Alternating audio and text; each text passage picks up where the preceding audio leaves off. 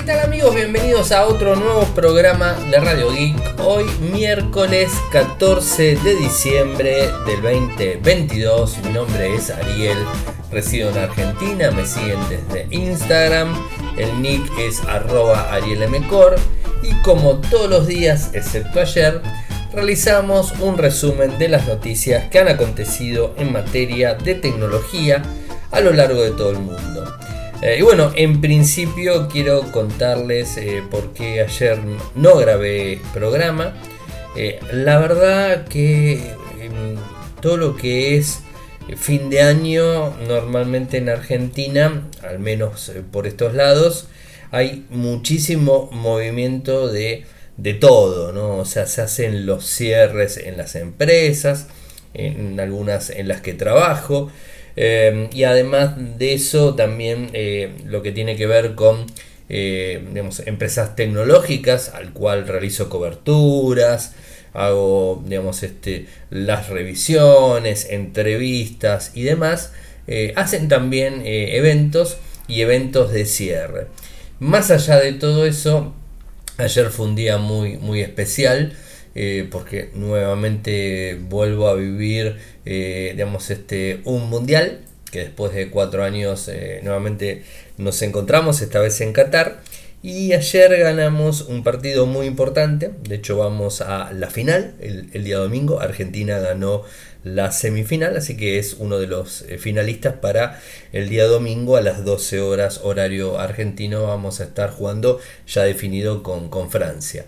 Eh, así que bueno, más allá de todo eso, a las 4 de la tarde en Argentina se paró el país. Esa es la realidad.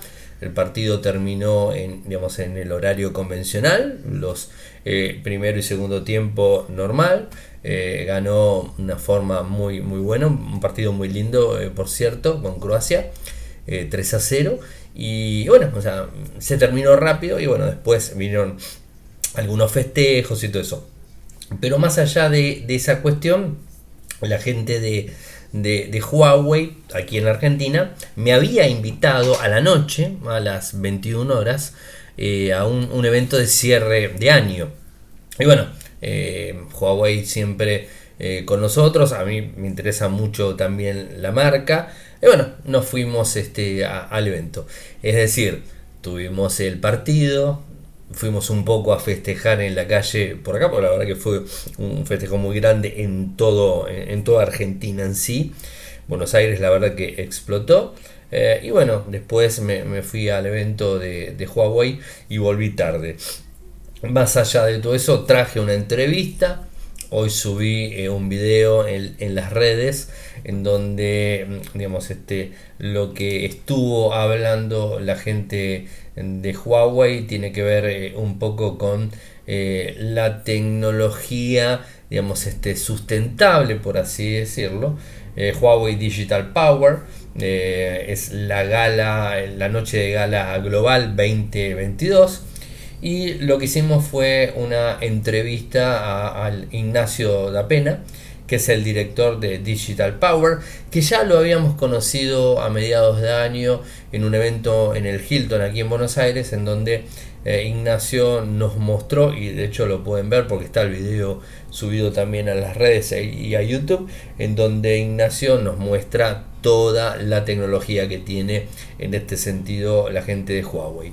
Tenemos una entrevista con Ignacio, unos eh, minutitos, así que bueno, la vamos a poner en el medio del programa. Eso por un lado, eh, pero por supuesto hay noticias eh, interesantes. Y, como bien saben, es como que también las noticias a nivel internacional es como que se frenan un poco, más allá del tema del mundial, que se frenaron bastante, también a fin de año es como que van desacelerando las empresas lo que van haciendo a nivel mundial es gastar eh, digamos este, los últimos recursos y hacer las fiestas de fin de año en, todos lados ¿no? Eh, y por supuesto ya empieza la convocatoria para lo que sería el CES 2023 el Consumer Electronic Show en donde he recibido invitaciones por supuesto no voy a estar yendo ustedes imaginan la posición económica que estamos en Argentina eh, que es muy pero muy difícil costearse de forma eh, personal un viaje a Las Vegas, ¿no? O sea, eh, con lo que eso implica, ¿no? El viaje, la estadía y, todas esas cuestiones. Muchas empresas me preguntaron si iba a ir, la realidad es que no. Seguiré, eh, digamos, los eventos en línea, arranca los primeros días de enero, como todos los años. y bueno, ya están pensando en el CES. De hecho, ya me están llegando algunos comunicados. Hoy, por ejemplo, publiqué un comunicado del G sobre los monitores gamers eh, que se van a estar presentando eh, en, la feria en enero. Así que bueno, ya empiezan a moverse con todo eso. Con lo cual diciembre estamos a una semana y media más o menos de las fiestas. O sea que todo va a ir bajando. Así que esto como para que lo tengan en cuenta. Eh, algunas noticias, por supuesto, siempre hay. tengo en principio cinco para contarles que creo que son las más importantes. La primera de ellas tiene que ver con que YouTube eh, está actualizando las herramientas de sección de comentarios para, por supuesto, combatir el spam, los bots y el abuso también que se genera.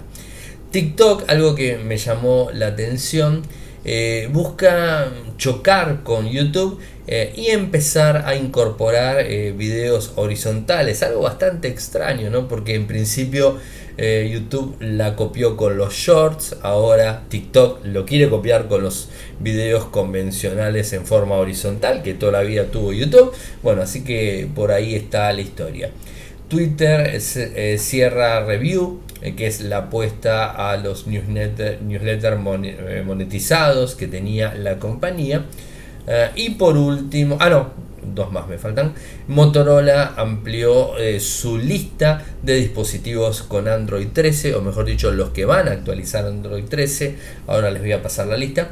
Eh, y por último, algo que se dio a conocer ayer, que tiene que ver con nuevas funciones para compartir en Instagram, eh, que digamos eh, algunas este, opciones interesantes que además le voy a estar pasando eh, el link a lo que sería la nota oficial de, de Meta, ¿no? en donde explica todo esto. hoy subí un, un video que tiene justamente que ver eh, con lo que fue eh, el, evento, un resumen chiquito en casi 4 minutos, no llega a los 4 minutos, en, lo que fue el evento de ayer de, Huawei, así que lo pueden ver eh, en Instagram, Ariel Mecor, bueno, ahí lo tienen, lo encuentran, TikTok, en Twitter también, y también este, en YouTube, o sea que lo encuentran sin, sin problemas. cuando tengamos el informe completo, más las fotos, más toda la cobertura, la vamos a estar publicando. Ayer, por ejemplo, habrán visto que tuvo un día medio de locos, o sea, realmente con mucho trabajo eh, en una de mis cuentas, eh, que no solamente periodismo, sino también trabajo como consultor informático en seguridad. Y entonces, este, bueno, una de mis cuentas me absorbió todo el día y de hecho hoy también me absorbió eh, gran, pero gran tiempo. Eh, el lunes complicado también, o sea, vengo teniendo, bueno, o sea, está bien, es trabajo y no me quejo en lo absoluto. Eh, pero bueno, ayer por ejemplo no publiqué absolutamente nada y hoy recién a las 4 de la tarde, horario argentino, empecé a publicar alguna que otra nota. porque bueno, la realidad es que Infosartec también se nutre de, información. Y bueno, tenía que publicar. el video que armé hoy tempranito de, Huawei, lo subí a las redes como les dije. Y ayer, déjenme eh, chequear, porque ahora no me acuerdo de que subí ayer.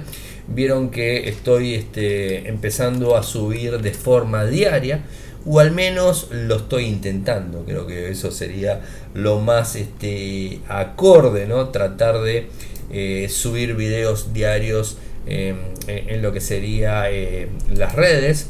Eh, ayer hablé de, un tema que, creo que es interesante y que en sí eh, armó bastante revuelo y tiene que ver con carga rápida en un smartphone o carga lenta. ¿Qué es mejor? ¿Cuáles son las ventajas? ¿Cuáles son las desventajas de, de utilizar una carga rápida? ¿Qué es lo que dicen los fabricantes? Eh, cómo afecta a los equipos, cómo afecta a los fabricantes. Bueno, en un videito que no es tampoco tan, tan corto, es un, es un video eh, quizás un poco más extenso de lo normal, eh, pero bueno, les explico esto que, me, pareció interesante contarles. Esto fue en el día de ayer, algo que no se los pude decir porque por supuesto no, no hicimos eh, programa. mañana tengo algo muy interesante y que me lo han consultado varias veces para, para subir, así que estén atentos, no les adelanto nada. Tiene que ver con Wi-Fi. Bueno, les adelanto eso. así que bueno, estén atentos. con respecto a YouTube, ¿no? Eh, está actualizando las herramientas eh, en cuanto a la sección de comentarios eh, para combatir el spam, los bots y el, abuso en general. Algo que realmente se ve, se ve bastante en los comentarios de, YouTube. y además convengamos que, que, muchas personas utilizan a YouTube inclusive como buscador. O sea, esto es muy cierto. Está hablando con, con un amigo eh, y escucha de Radio I que se llama Daniel, eh, de paso le mando un abrazo, eh, y me comentaba que él, por ejemplo, dejó de ver los servicios de streaming, Netflix, Amazon Prime y todo eso, y, utiliza únicamente YouTube para distracción y poder ver material, contenido. Por supuesto, tiene YouTube Premium, ¿no? y bueno, YouTube es una plataforma que, que sirve muchísimo. Yo particularmente la, utilizo bastante eh, para nutrirme de información que a mí particularmente me interesa, que tiene muchas veces que ver con la tecnología, pero a su vez tiene que ver con otros, eh, otros aspectos que a mí me interesan eh, y que bueno que ya la gran mayoría conoce. a todo esto hay que tratar de, de, medir un poco los comentarios, el abuso que se genera en los comentarios, los haters y todo ese tipo de cosas. Eh, y al parecer la gente de YouTube está trabajando en, un sistema de aprendizaje automático eh, en donde dicen que va a abordar este, este, tema de una manera más eficiente detectando eh, en las secciones de chat en vivo, durante las transmisiones en vivo también, porque a veces ahí también se genera ese tipo de cuestiones, ¿no? Le va a estar advirtiendo a los usuarios que los comentarios están fuera de la pauta de comunidad, va a eliminar los mismos, eh, digamos, este, y si el usuario continúa eh, enviando comentarios abusivos, va a tener provisión de una cantidad de hasta 24 horas eh, para no poder ingresar. O sea, realmente están avanzando hacia, hacia ese lado y creo que es una, una buena opción que que YouTube lo, esté tomando en serio estas cuestiones.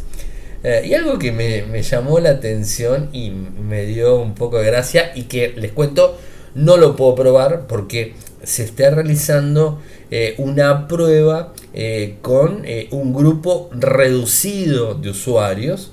Esto tiene que ver con TikTok. en donde mm, en usuarios globales, ¿no? a mí por lo menos no me tocó, eh, pero vas a poder subir un video en horizontal. Calculo que se va a ver de forma vertical, das vuelta al teléfono y lo ves. Me imagino que debe ser así. Sinceramente no lo sé, no lo pude probar. Eh, pero eh, al parecer están empezando a, probar esta, esta opción donde las personas puedan subir videos en forma horizontal. Algo que yo era muy fanático, tengo que reconocerlo, era muy fanático de el video en horizontal. Protestaba mucho en, el video en vertical y al final lo terminé adoptando el video vertical y ahora grabo todo en vertical porque la realidad como siempre les digo, tenemos que ir reconvirtiéndonos y ir justamente hacia el lado donde, donde, va la eh, donde va las, las, cosas, ¿no? O sea, de qué eh, vale que siga y siga intentando seguir subiendo videos en horizontal. A mí particularmente, y calculo que TikTok habrá pensado en esto, eh, molesta ver eh, si tenés el teléfono de forma vertical, porque muchas personas, yo no, yo lo tengo de forma automática, o sea, cuando digamos este giro el teléfono, la pantalla se me gira, siempre lo tuve así, pero muchas personas lo tienen trabado de forma vertical. Y si por ejemplo tienen que ver un video eh, en TikTok, porque TikTok se utiliza muchísimo, y ese video está eh, editado y digamos este, armado para que se vea de forma horizontal, lo ves chiquitito. O sea, esa es la realidad, se ve chiquitito. Eh, y ustedes habrán visto que hay muchísimo contenido que, por ejemplo, se saca, bueno, de partidos de fútbol, por ejemplo, de programas de televisión, se saca mucho, mucho material y lo que hacen los creadores, digamos creadores no porque están levantando información de la tele por ejemplo, eh, pero le ponen el mensaje de texto arriba, eh, algún, algún dibujo o algo, algo que algún eh, emoji o algo que sea ahí como para que quede más gráfico, arriba y abajo, y bueno, te ponen el video de forma horizontal. Y bueno, esto quizás eh, funcionaría mucho mejor porque ese video que la persona la sube en formato eh, horizontal eh, que de repente en TikTok te dé la posibilidad de vuelta no lo probé o sea, no vi videos tampoco les estoy hablando de algo que todavía no se está digamos este, probando de forma masiva ¿no? Eh, pero bueno, de repente que tengas el video en horizontal, lo veas en horizontal, si no, lo quiero ver bien. Bueno, doy vuelta al teléfono, plum, se estira el video y lo veo en pantalla completa. A mí particularmente me parecería genial que eso se pueda hacer. Pero es loco, ¿no? Porque fíjense eh, la historia. Eh, YouTube es muchísimo más viejo y TikTok es muy nuevo y sin embargo YouTube lo copia a TikTok con los videos short, o sea, esos pequeños que el año próximo, de paso les cuento que en el 2023 van a tratar de buscarle una monetización. Eh, pero bueno, lo copia a TikTok con los shorts. Eh, y ahora eh, TikTok lo copia a YouTube con los videos en horizontal. ¿no? A veces parece una, una paradoja media extraña, pero bueno, veremos cómo avanza. Yo creo que no está mal realmente que, eh, que vayan a, poder tener esa opción. Twitter eh, cierra review. Eh, esta, esta adquisición, esta plataforma de newsletter de forma gratuita y, pagos, lo adquirió Twitter en el 2021 y querían hacer un servicio muy similar a Substack o a Medium y la realidad es que se confirmó eh, que el 18 de enero del 2023 se cierra el servicio de forma total. Esto me da que pensar algo que se los comento ahora mismo.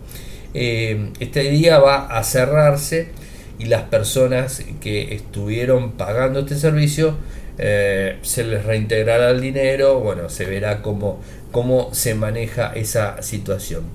Ahora, con lo que vimos esta semana y con lo que el mismísimo y lo más eh, confirmó con un sí, esa fue la confirmación, de que eh, Twitter iba a ampliar los caracteres hasta 4000. ¿No será que la fecha donde se lance los 4000 caracteres sea justamente el 18 de enero cuando Review caiga? Me quedé pensando, o sea, podría llegar a ser, ¿no? Saltar de los 200 caracteres a los 4000 el 18 de enero del 2023. Eh, podría llegar a ser una, un, buen, un buen momento eh, para Twitter elegir eh, y así avanzar hacia ese lado. Veremos qué sucede. hasta el momento, mm, hasta el momento Twitter no ha bajado a la opción de Twitter Blue evidentemente pasó unos días y el servicio eh, sigue funcionando en algunos países, como se los comenté esta semana, el lunes. Eh, pero bueno, hasta el momento Elon Musk no le dio de baja a Twitter Blue, con lo cual podemos esperar que eh, los tweets de 4.000 caracteres quizás en enero se lancen. interesante, interesante la cuestión. Gente, nos vamos a esta entrevista que, que realicé. Eh, que me, pareció interesante poder hacerla con Ignacio. Ignacio da Pena, como les dije, es el director eh, digital de Digital Power de, la compañía. Eh, así que bueno, vamos a lo que sería la entrevista.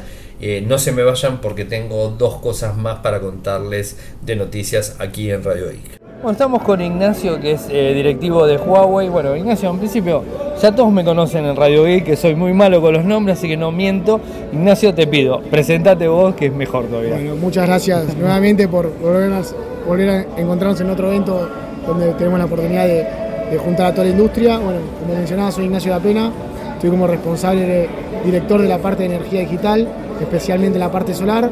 Tengo la posibilidad de trabajar en Huawei desde hace más de cinco años y estar desde el primer proyecto solar que, que tuvimos la posibilidad de hacer en Argentina. Y bueno, hoy gracias a Dios ya tenemos un gran trabajo hecho en el mercado y hemos desarrollado más de un giga en distintos proyectos solares, tanto proyectos de gran escala como proyectos residenciales, comerciales, en proyectos de minería y poder desarrollar también otros mercados que arrancamos de cero, como es el caso de Paraguay y de Uruguay también. Mencionaban en, la, digamos, en toda la presentación, ah, bueno, hace 21 años que está Huawei en Argentina, ¿no?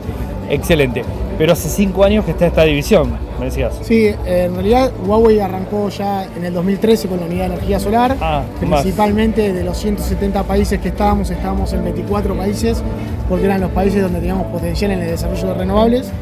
Cuando venían los proyectos renovar, la Argentina empezó a tener un, gran potencial por su recurso solar y bueno, ahí fue cuando la compañía tomó la, la decisión estratégica de crear una unidad de solar. Sí. En su momento era un grupo, una unidad independiente que reportaba al CEO de la compañía. Luego la, la empresa fue transformando distintas unidades de negocio y con el valor que tienen las renovables se fue creando la unidad de energía digital donde incorporó la parte solar también.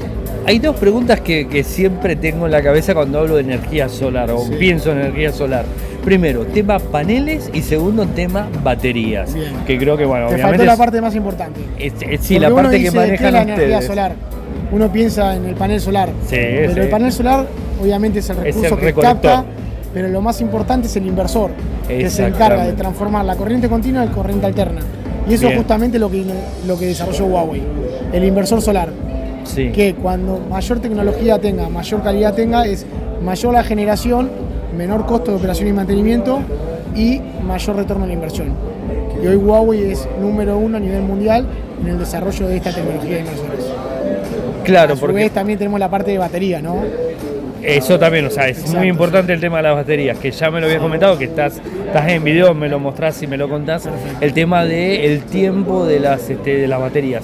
Contame un poco eso, ¿no? Porque el tema de las baterías siempre eh, hay una historia, todos tenemos en la, en la cabeza eh, del tema de las baterías de equipos electrónicos comunes que tienen un, un determinado tiempo de ciclo de cargas.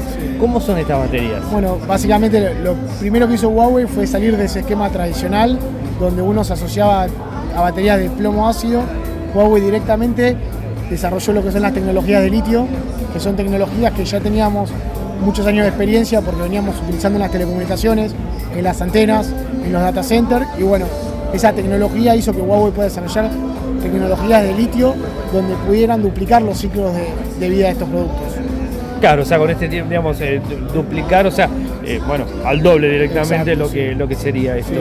y mejorar la eficiencia, ¿no?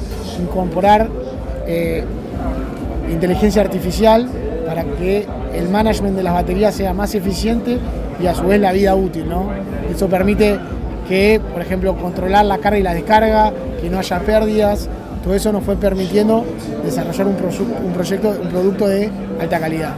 Bárbaro, y se están comercializando estas baterías, y los proyectos que vos decís están eh, utilizando este tipo de baterías, los paneles y el inversor, como, como vos decías. Tanto la, la tecnología litio en los data centers en Argentina, donde también venimos liderando el mercado, como lo que es el sector residencial y ahora el, el gran jugador que, que tenemos ahora que es el, lo que es la, la minería. Hay Sí. muchos proyectos de minería en el norte, están todos aislados a la red eléctrica y sí o sí requieren tener almacenamiento por un tema principalmente que las mineras tienen objetivos de impacto ambiental, cómo lo puedes tener esto con tecnologías renovables, sustituir lo que es diésel, hoy la mayoría tiene diésel, y tener ya penetración de almacenamiento con tecnología de litio. ¿Cuándo pensás que realmente todo este tipo de tecnologías puede llegar a suplantar la convencional de energía? O mejor dicho, ¿puede suplantarla? La convencional siempre la, la vas a necesitar porque son equipos sincrónicos que dan robustez a la red eléctrica. Sí va a haber una, va a haber una mutuación, por así decirlo, una transición energética donde las tecnologías van a ir conviviendo, pero a medida que los equipos de electrónica de potencia puedan tener el rol que tiene un equipo térmico, va a ir disminuyendo cada vez más la, la penetración del, del térmico. ¿En dónde ves el problema de, de implementarlo de forma completa? ¿Lo ves en los paneles? ¿Los ves en las baterías? No, no, obviamente tiene que ver con, lo que es el CAPEX de, la inversión, pero bueno, básicamente estas empresas con, la gran inversión que, hemos hecho en los últimos años, el CAPEX de este tipo de soluciones ha ido bajando y eso hace también que haya equipos que puedan ser más robustos y más beneficiosos para, para este tipo de inversiones. ¿Y a nivel hogar estás implementando? A nivel hogar está implementándose bastante. Creemos que hay más mercado para desarrollar cuando haya más financiamiento, como vemos en otros países que hay instituciones financieras que dan líneas de crédito. Hoy acá hay industrias que lo están dando. Ah, vemos el, el gobierno con, con, una buena mirada a lo que es las renovables. Falta mucho por hacer, pero el camino es el que se está haciendo ahora, que es comenzar por esto.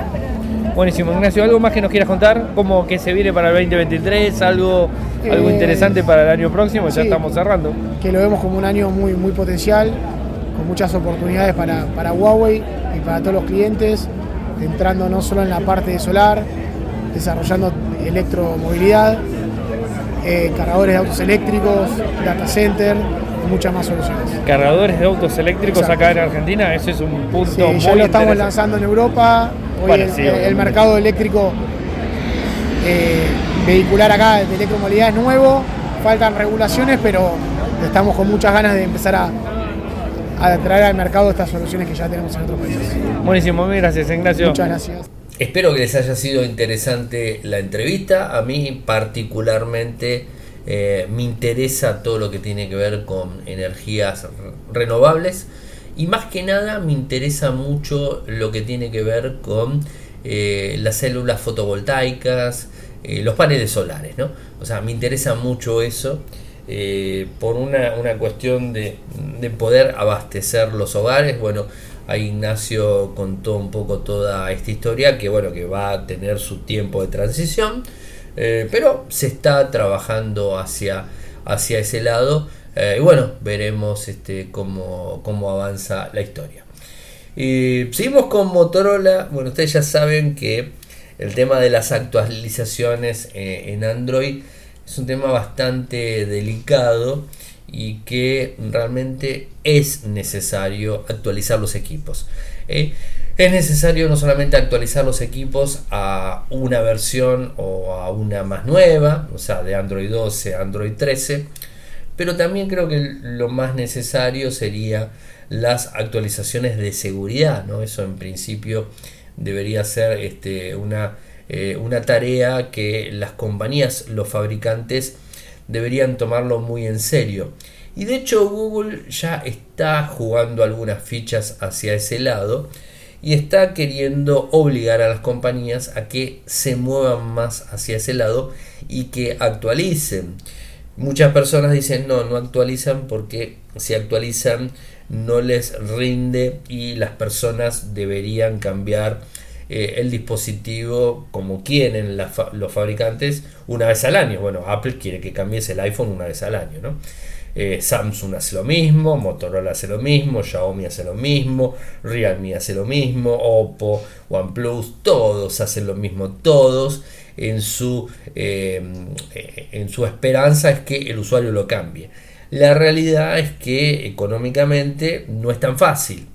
Quizás para nosotros aquí en Argentina todavía es más difícil, eh, pero esto, este 2022 se notó eh, también una baja en ventas a nivel mundial de smartphone eh, porque las personas con, con, todos los problemas económicos que se generaron todo lo que trajo la pandemia en su momento, lo que trajo mucho eh, en relación a la guerra entre Rusia y Ucrania, eh, generó conflictos y un montón de cuestiones, Estados Unidos eh, también con, inflación, algo que no se veía hace mucho tiempo, es muy poca obviamente, pero bueno, lo, tienen, quizás eso genera que, que las personas no quieran invertir y no quieran cambiar dispositivos. Y, y, creo que es lo más lógico y los equipos se deberían amortizar en el tiempo. Creo que no es eh, óptimo que todos los años tengamos que cambiar el equipo eh, por una necesidad eh, urgente, como por ejemplo porque me quedo sin actualizaciones eh, o de repente mi equipo queda obsoleto, creo que ahí no debería pasar. Eh, y creo que las políticas de actualizaciones en los dispositivos deberían ser muchísimo más largos en el tiempo y además de forma mensual diría las actualizaciones de seguridad tendrían que estar impactadas en todos los dispositivos la realidad es que muchas marcas no lo hacen. Motorola está como ahí en el medio, eh, como, eh, a ver, como, como el líder en actualización, obviamente ustedes ya saben quién es, eh, más allá de, Apple, el mundo de iOS, que es, el mundo totalmente diferente. Apple siempre actualiza y los equipos los hace durar 3, 4, 5 años y no hay problemas en ese sentido. Eh, el otro que le sigue eh, es Google, por supuesto con su Pixel, que, tiene lo mismo. Vendría a ser el Pixel, vendría a ser como un iPhone. O sea, son los dos cabecera. En el caso de Apple es el único y en el caso de Android es la cabecera porque es el primero. Y después el que le sigue a, los Google Pixel es Samsung. Samsung es el que más actualiza y que tiene una política no solamente más flexible, sino que es eh, más rigurosa con las actualizaciones de seguridad. Los equipos son es la empresa que más rápido actualiza de versión a versión. Entonces, bueno, esto la verdad que es así. Motorola está medio como ahí en el medio. De hecho, tiene tres opciones. Tiene la línea Moto E que no actualiza versión de sistema operativo, pero te brinda dos años de seguridad. Tenés la versión Moto G que actualiza una versión de sistema operativo y te da dos años de soporte en seguridad. Eh, la línea H eh, que te da al menos dos versiones de sistema operativo, excepto el Ultra que te da tres, que es el único modelo. Eh, pero bueno, te da dos versiones de, de sistema operativo y tres años de soporte en actualizaciones. Lo que pasa que eh, lo hace bastante lento, por así decirlo. Y de hecho Samsung está actualizando de forma mundial no solamente la gama alta, porque ustedes dirán, bueno, la gama alta sí, obvio, Samsung actualiza la gama alta. No, la gama alta, la gama media y la gama baja. Está actualizando dispositivos de la línea A y de la línea M, además de los Flip, de los Fold y de los Galaxy S está actualizando la gran mayoría de equipos, equipos eh, que, no tenían eh, miras a que se actualizaran, se actualizaron. Eh, y bueno, les cuento, que es la lista que en principio les cuento de Motorola que no hay fecha. Se calcula que va a arrancar a principio de, enero del 2023, fecha no tenemos, por lo menos por ahora, pero les cuento los modelos el Razer 2022, el plegable, el H30 Ultra, por supuesto es el equipo de hoy más potente que tiene Motorola, el H30 Pro, el H eh, Plus 5G, este es norteamericano, el H30 Fusion, el H30 Neo, el H30 clásico, estos son los equipos, o sea, los H30 todos, todos actualizan. Eh, después el H, eh, digamos, este 2022 va a actualizar. Esto es más norteamericano. El H20 Pro, eh, el H20 convencional, el H2021, me extraña, pero sí va a actualizar. El H20 Lite, un equipo que no es tan nuevo, ese va a, va a actualizar eh, también, que, está interesante. El Moto G 5G, el Moto G Stylus 5G, algunos modelos no se venden en todo el mundo, en Estados Unidos sí. Moto G82 5G, el Moto G72, eh, el Moto G62 5G, el G52, el G42 y el G32. El G32 sería el último que estaría actualizando. o sea, y tengan en cuenta que los Moto G solamente van a actualizar una vez. Estos equipos vinieron con Android 12 se van con Android 13 y mueren con Android 13. No va a actualizar Android 14, ¿no? No así los H30, que vinieron con 12, se actualiza con 13 y se actualiza con 14. el Age 30 Ultra se actualiza con 13, se actualiza con 14 y se actualiza con 15. Siempre estando en claro que Android siga manteniendo los números eh, como, eh, como dato. Así que bueno, eso para que, lo tengan en cuenta y, por supuesto cuando tengamos más información se las estaremos contando. Y lo último que, tenía para contarles, que fue una noticia que, se dio en el día de ayer, eh, algunas funciones de Instagram eh, digamos, este, funciones para, para compartir eh, en, la red notas, perfiles de grupo y algunas cosas más que se están implementando, crear momentos con amigos, algo muy similar a lo que sería TikTok Now, ¿no? TikTok Now que que, digamos, que te permite eh, publicar una foto eh, digamos, del momento en el día y cada 24 horas se actualiza y te brinda la posibilidad de volver a actualizar. Bueno, esto eh, lo, quiere Be Real, o sea, bueno, quiere hacer algo muy similar. colaborar y mantenerse al día con los grupos, ¿no? para compartir contenido entretenido, recuerdos, planes, bueno, probando nuevas este, digamos, opciones, ¿no? Se van a poder crear, unirse, un nuevo tipo de perfil y todo ese tipo de cuestiones. Temas colaborativos, ¿no? En donde se conecten con amigos, eh, con mismos intereses. Eh, y además pueda haber una colaboración con un grupo o DM directamente. Esa sería eh, la opción que quizás más interesante estaría trabajando eh, la gente de, Instagram eh, para lanzarlo. Así que bueno, estos serían eh, los temas más importantes hasta el momento programa quizás un poco extenso. Mañana recuerden que, va a haber otro videito diario.